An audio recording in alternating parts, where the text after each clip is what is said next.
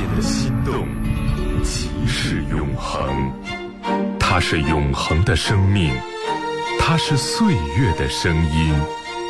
致敬经典，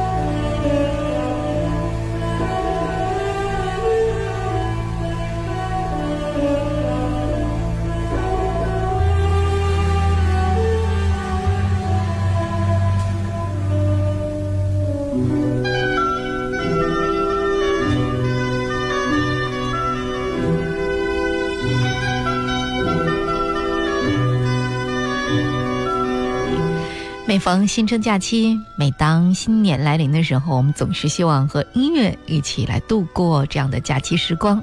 永恒的魅力，今天和您一起来分享的就是国家大剧院将会在一月五号上演的一场音乐会。这是瓦西里佩德连科和伦敦爱乐团将在国家大剧院为大家上演的新年音乐会。我是王卓，那今天所听到的所有曲目都是来自于在这场音乐会当中将会演出的曲目。欢迎各位好朋友，永恒的魅力在你的耳边。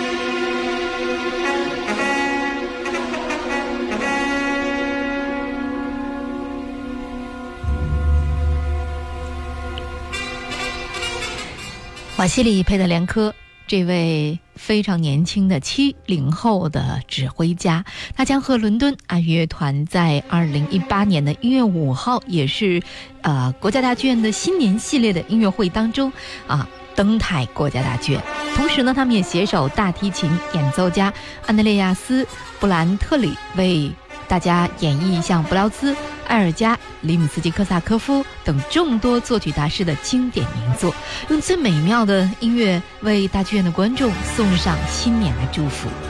那此刻我们来聆听到的，就是在音乐会上他们将会演出的里姆斯基科萨科夫，很多人最熟悉的《舍赫拉查达》，同时呢，也有很多人称他为《天方夜谭》。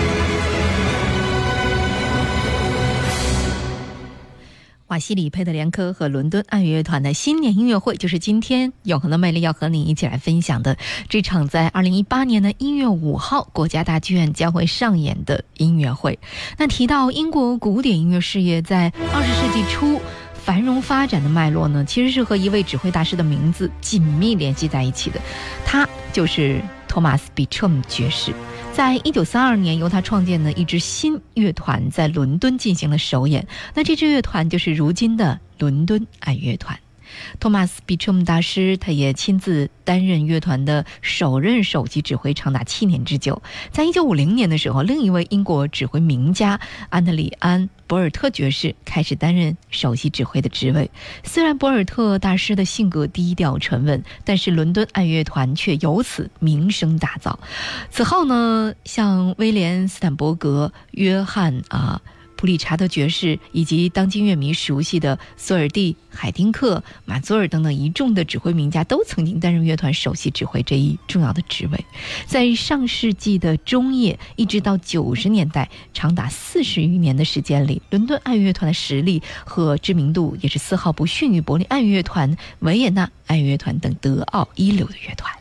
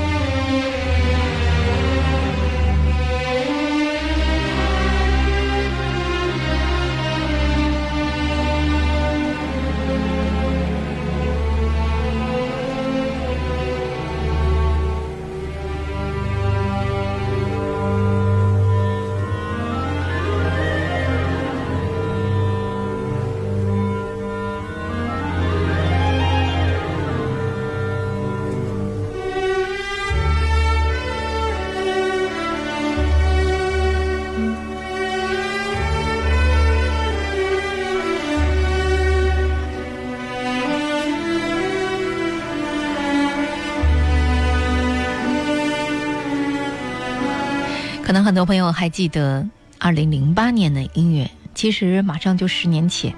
八十一岁高龄的指挥家。库特马佐尔带领伦敦爱乐团造访国家大剧院，指挥家高深的艺术造诣和乐团精湛的演奏技巧，给中国的观众留下了深刻的印象。此后呢，伦敦爱乐团就曾经在啊托特里耶还有啊辛奈斯基等指挥家的带领下，多次登台国家大剧院。那这一次呢，直棒伦敦爱乐团在国家大剧院上演新年音乐会的是俄罗斯的指挥家瓦西里。佩特连科，二零零七年十月，佩特连科在年度留声机大奖当中被评为年度最佳年轻艺术家，并且在二零一零年英国古典音乐大奖当中评获了年度男性艺术家。值得一提的是呢，二零一八年的二月，佩特连科将接替因病取消演出的祖宾梅塔大师，首度执棒，是啊，我们将会听到的一些重要的乐团。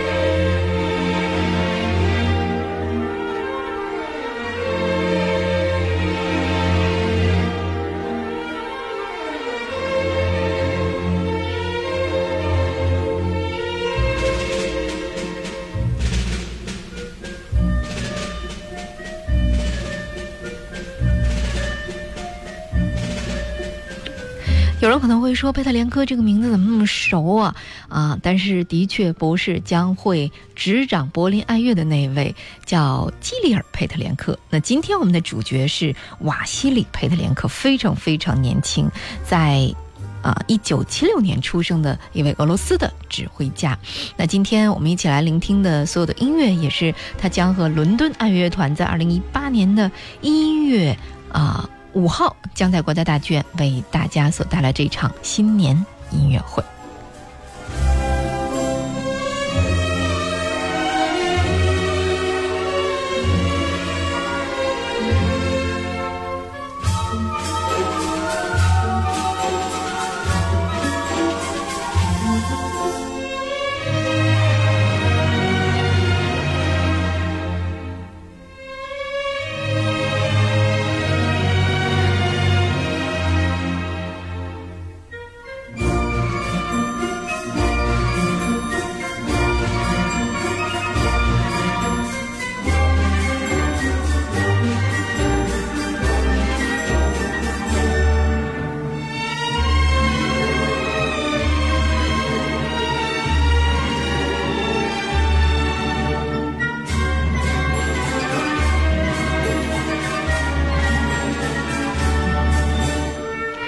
一位俄罗斯的指挥家之棒一支历史积淀深厚的英国乐团，两者间将会擦出怎样的火花呢？从音乐会的曲目编排当中就可见一斑了。那今天和你一起来分享的所有的音乐，都是来自于这场音乐会，就是瓦西里·佩德连科和伦敦爱乐团在音乐五号国家大剧院将会上演的新年音乐会。下半时段我们会介绍在音乐会上将会我们演出的。大提琴演奏家，我是王卓，永恒的美丽。下半时段马上回来。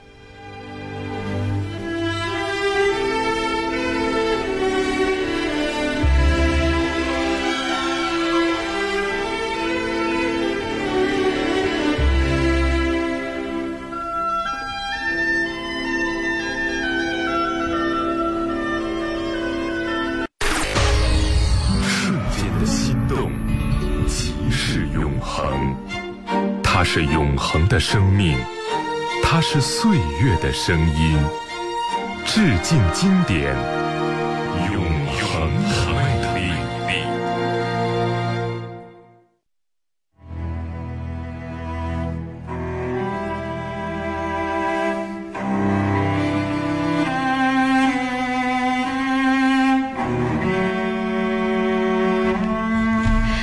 八年的一月五号、六号，伦敦爱乐乐团将会在俄罗斯指挥家马西里·佩德连科的带领下登台国家大剧院，携手大提琴演奏家安德烈亚斯·布兰特里为大家来演绎布廖兹、埃尔加、里姆斯基科萨科夫很多作曲大师的经典名作。今天永恒的魅力和你一起来分享的，就是在这一两场音乐会当中将会演出的曲目。那我是王卓，欢迎各位好朋友回到《永恒的魅力》第二时段。耳边已经听到了很多人最爱的大提琴协奏曲，就是来自于埃尔加。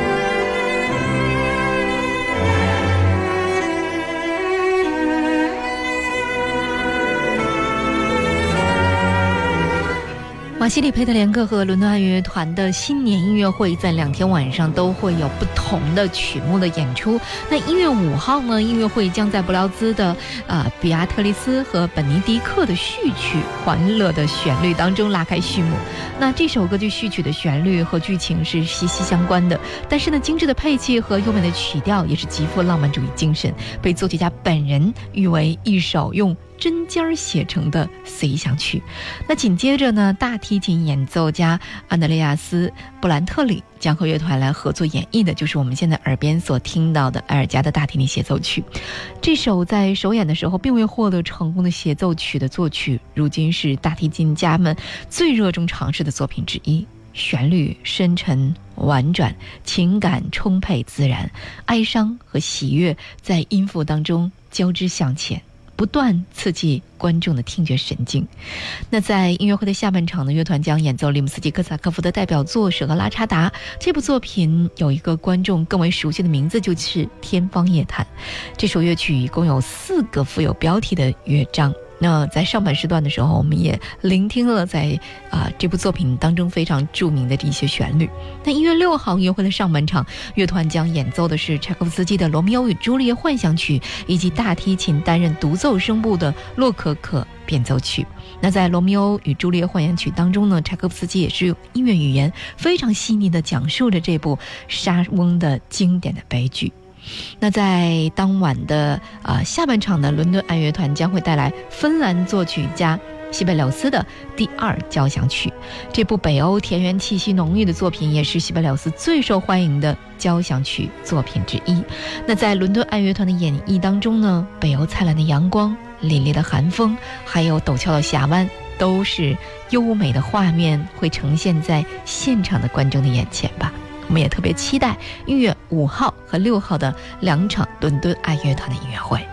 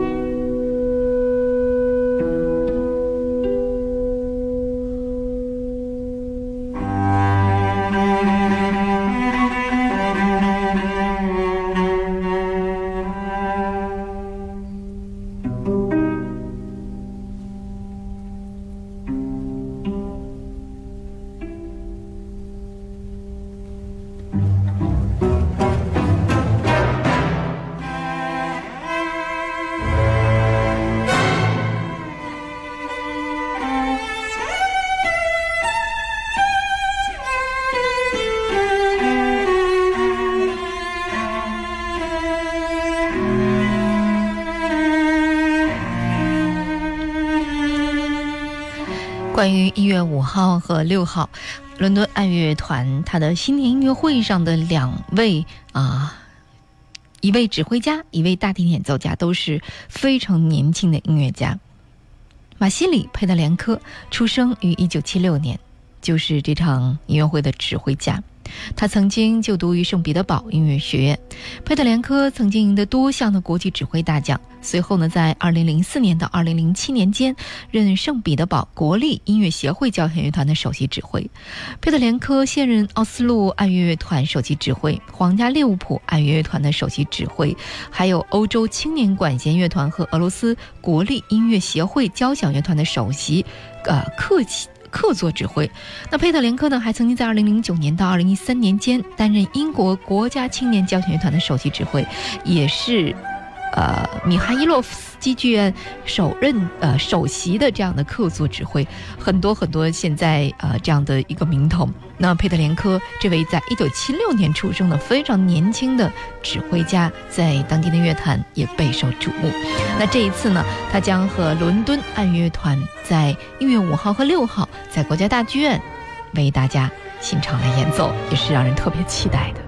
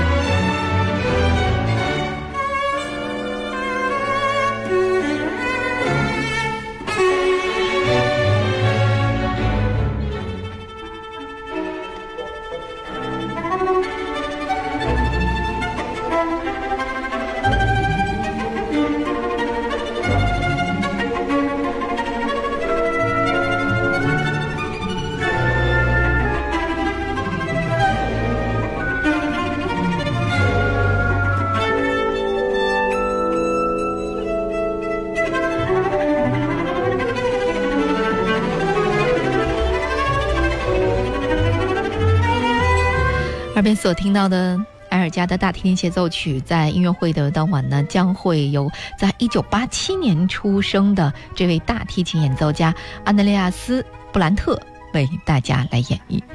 非常年轻，一九八七年，他的父母呢是瑞典人和丹麦人，他自己呢生于哥本哈根。当然了，他也和很多的呃乐团有过合作。而埃尔加的大提琴协奏曲对于他来说可能有特别的意义，因为他在十四岁的时候就和哥本哈根皇家丹麦管弦乐团合作进行了人生的首次演出，就是演奏的埃尔加的大提琴协奏曲。